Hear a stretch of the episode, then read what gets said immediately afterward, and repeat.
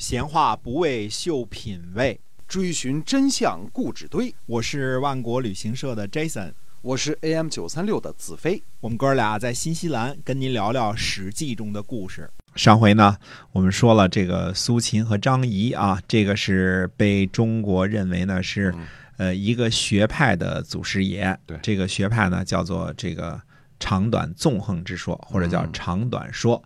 那么呃，中国呢还有一本书叫《长短经》，但是嗯，哎，这个书呢也不知道是后人编的，还是当时这个这个战国时期人们写的。总而言之呢，这门学问呢不是显学，因为什么呢？呃，都是讲这个阴谋诡计啊、诡诈这些东西啊。这个我们中国人民忠厚啊，不太喜欢这些东西啊。这个，嗯、到了西汉的时候呢，其实当时的士大夫呢，对于这个嗯善于用兵的这个权谋之士呢，还是有很多微词的，不太待见的。你想想，谁愿意跟这种这个智商情商极高、没什么道德标准的人，谁愿意跟这种人交朋友啊？危险啊，太危险了，对吧？你到就是情商高、智商高，这是一件好事儿，是吧？嗯但是你你一点底线都没有，这跟你交朋友哪天不给你卖了是吧？卖了还帮着数钱呢。对你弄不过他。哎，对，这其实上嘴唇下嘴唇一碰就能够封侯拜相，嗯，这正是很多读书人啊，这个嗯嘴上不说，心里特别向往的，对吧？哎，这个这个这是大家的理想哈。你看，是吧？这个，所以这个这个士这个阶层，或者叫后来现在我们说的知识分子这个阶层的前身呐，嗯，它本身就有很多的这个这个怎么说呢？生来的时候就带着很多的这个软弱性，嗯对吧？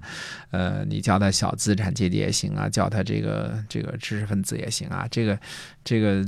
嗯 都是一些落魄的贵族，不是生产的人啊，嗯而且只有中国有这么一个阶层，任何的国家都没有这么一个阶层，叫知识分子或者叫士这么一个阶层啊。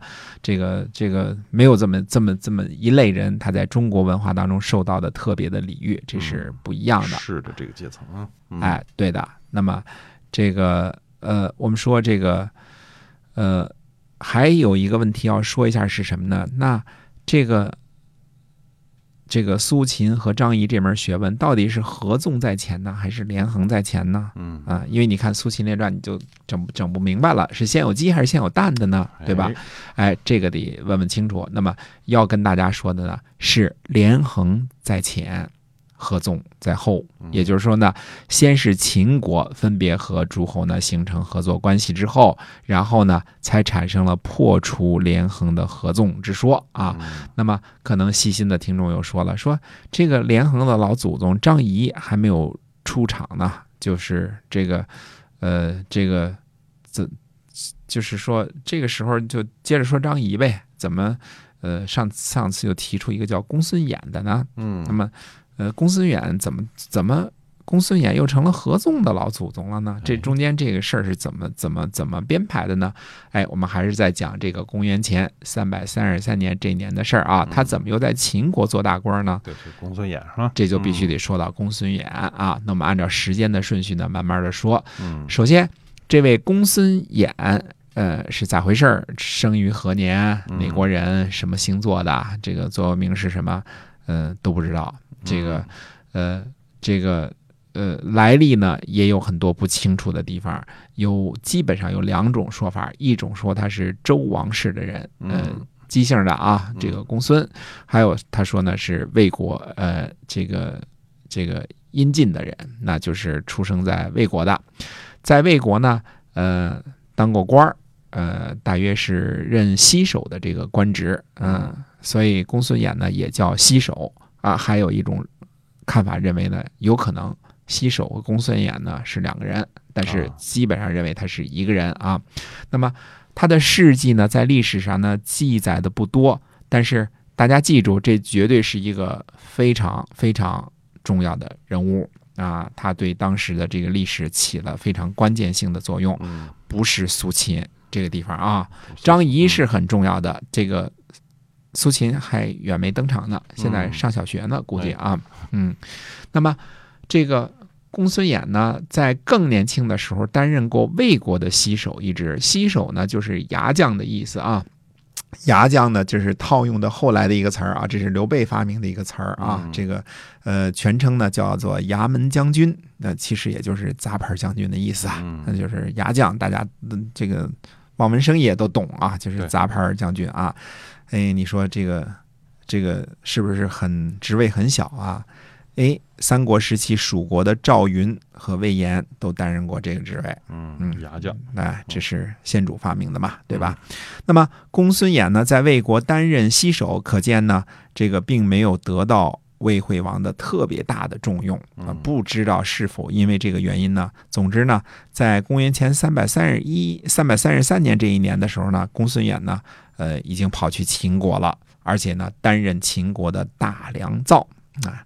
秦国封官许愿，这个还是挺厉害的啊，比魏国这个这个给的待遇好多了，对吧？嗯哎，正是在公元前三百三十三年这一年呢，秦国的这个大良造公孙衍呢，率领秦军呢，呃，攻取了魏国的雕阴啊。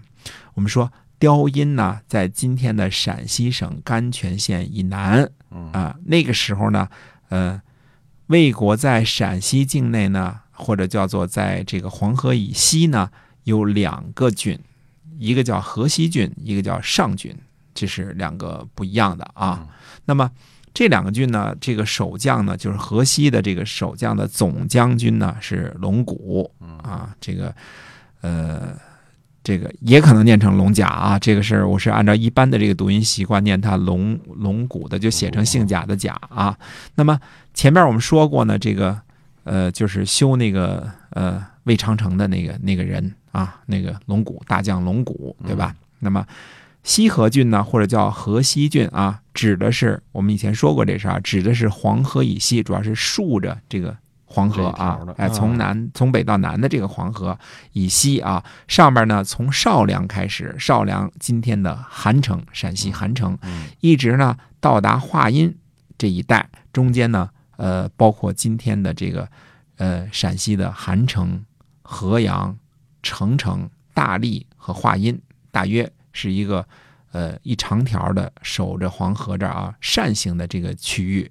那么修长城呢，这个呃魏长城就是在这个这个边界上修的。嗯大家知道，中国修长城都是在山头上修，对吧？？对，这连绵的山呢，就是等于是呢，把这个黄河呢，呃，从这个华山，呃，沿着这个山势呢，都给把黄河就给包起来了。嗯那么，为什么说到韩城或者就到这个这个这个这个少梁这儿就北边就截止了呢？大家看一看，其实黄河的河道拓宽呢，也就是从这儿开始的，之前呢都是山呐，啊嗯，这个呃从这儿开始形成防御呢就可以了，这就是魏长城的这个这个防御啊，等于说呢，这个秦国呢这样就无法到达黄河了。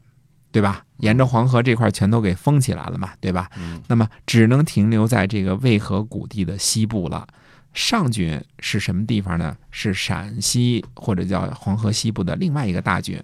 从今天的这个延安南部的雕阴，也就是我们这次战役的最主要的发生地啊，现也就是现在的陕西的甘泉县的南部，从南往北依次是今天的延安、榆林、鄂尔多斯和包头。嗯啊，这是一条线儿上的啊。这个呃，这是从陕北到内蒙的狭长的一块儿地方，就是魏国的上郡嗯啊。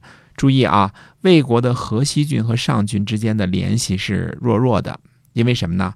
河西郡和上郡之间呢，有一大片地方，直到今天都是山高林密、灌木覆盖。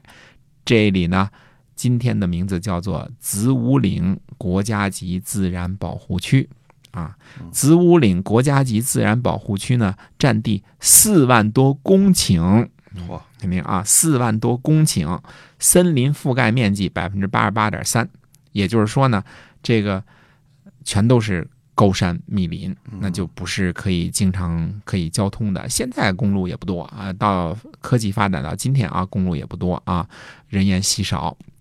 那么我们说这个这个现在的我们这个子午岭国家级自然保护区，它的这个面积是多少呢？它它是大约是在这个延安市南部的富县境内啊，西靠子午岭的主要山脊，北边呢临着毛乌素沙漠的边缘。这个毛乌素沙沙漠大家都知道，在鄂尔多斯那边了啊。嗯那么南界呢是渭北大平原，换句话说呢，这个中间都是高山密林。嗯，那么魏国的河西郡和上郡之间呢，只能通过这个现在叫做渭北平原，就是在平原上连接起来。嗯中间呢都是现在被视为这个子午谷国家自然保护区的这一大片区域给分开了。现在都如此，古时候就更别说了，山更高，林更密，对吧？这个更没法走路。我们前面说过了啊，说这个魏惠王呢。最强劲的主力十万大军，大约啊，在马陵之战当中呢，被孙膑给干掉了，还折损了太子申和大将庞涓，对吧？但是魏国的另一半生力军呢，应该都在黄河以西。为什么呢？就是为了驻守防御秦国的，而且呢，呃，这个都是这个大将龙骨的麾下。那么我们说，雕阴呢，位于今天的延安的南部，也正好是通往河西郡的要道，嗯对吧？在这里发生大规模的攻城和保卫战呢，也就顺理成章了。对，关于雕阴之役呢，没有特别详细的记载。秦本纪记当中呢，记载是斩首八万，在魏国的记载当中呢，是斩首四万五千。嗯啊，呃，就算按照少的来说，这也是一场恶战了，一边防守一边攻，对吧？对杀了四万五千人，就是按少的说，这也够厉害了啊。，嗯但是这里应该认为呢，秦国的记载应该是比较可靠的，因为什么呢？秦国是按照首级付钱的，对吧？按照首级封官进爵的。人头越多这个，他他不可能多记啊，他他嗯对八万就是这个要支出八万的银子啊，对吧？错，那当然魏国少记一些就有情可原了，毕竟不是什么光彩的事儿嘛，别别写那么多人，就杀了那么多人，就是杀我们那么多人哪行啊，对吧？嗯？哎，那么我们有理由认为呢，魏国驻守在西河或者上郡的兵力呢，应该是大约十万左右，嗯被斩首八万，等于基本上就玩完了，全军覆没了，对吧？嗯那么这个雕阴之战呢，是秦国和魏国在河西地区的总决战。历史上没写，但是这个从斩首的这个次数和当时的人文地理来分析呢，嗯那这个是秦国和魏国在西部的总决战。我们嗯我们可以这个看出来啊，想当初这个魏文侯、魏武侯和魏惠王这三代的战略眼光了，特别是魏文侯，他派遣吴起呢攻取西河或者叫河西，嗯并且取得上爵。那从这个东部和北部呢两个方向向秦国施压。对啊，这个加上呢秦献公之前呢几位这个秦国的君主比较昏庸啊，所以这个呃秦国的领地呢是一直往西边抽抽，对吧？？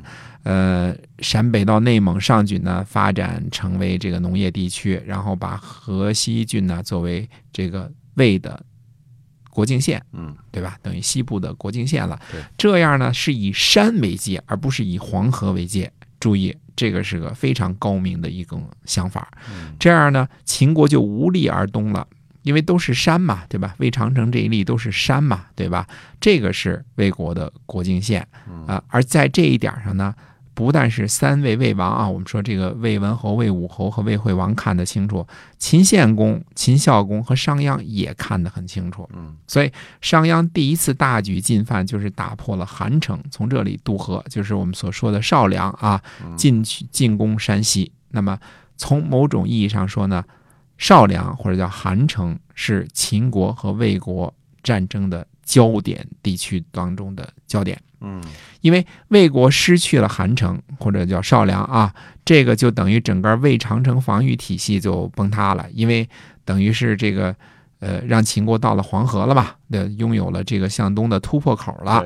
黄河不是天堑啊，这个说清楚啊。黄河那时候，这个中国对于渡河来说已经没什么困难了，没什么悬念了。那对于魏国来说来说呢，守住了少梁，守住了韩城，就守住了魏长城这个防线。因为山是越往华山那边越高嘛，对吧嗯？韩城这儿本来就是低的嘛，你攻整个条防线肯定是从低平好攻的地方攻啊，对吧？所以这个越往越往南呢，到华阴那边就是越是易守难攻了。嗯这就是为什么呢？秦国和魏国呢，先后五次从吴起那时候啊，就为了这个少梁展开巨大的争夺战，每次都死不好死不少人。嗯啊、最终呢，魏国失去了韩城，固若金汤的防线呢被商鞅捅破了一个豁口。啊，那这个最最容易攻上攻破的地方给攻进去了哈。对的，嗯那么雕阴之役呢，等于是秦国歼灭了魏国在河西的主要的有生力量，嗯主要的军队都被干掉了。这事儿这让魏国呢实在是元气大伤。那么，呃，其实这个这个瞎参谋几句啊，如果魏惠王想当初见机明了的话呢，其实应该集中所有的兵力夺回韩城，绝不能允许这个缺口的存在。对，因为这个缺口一下到了黄河之后，你就等于国门全都敞开了，对吧？次一等的策略应该怎么着啊？议和放弃上郡，把人民和军队呢全部迁回到河西郡，对吧？那你想上郡，那那那那这个一直到鄂尔多斯，这个一直到包头，这个防线是非常非常长的，对，而且是陕北嘛，对吧？嗯所以呃，不如议和呢，就是大家交换，对吧？嗯我就保住魏长城这一道防线哎，就好了。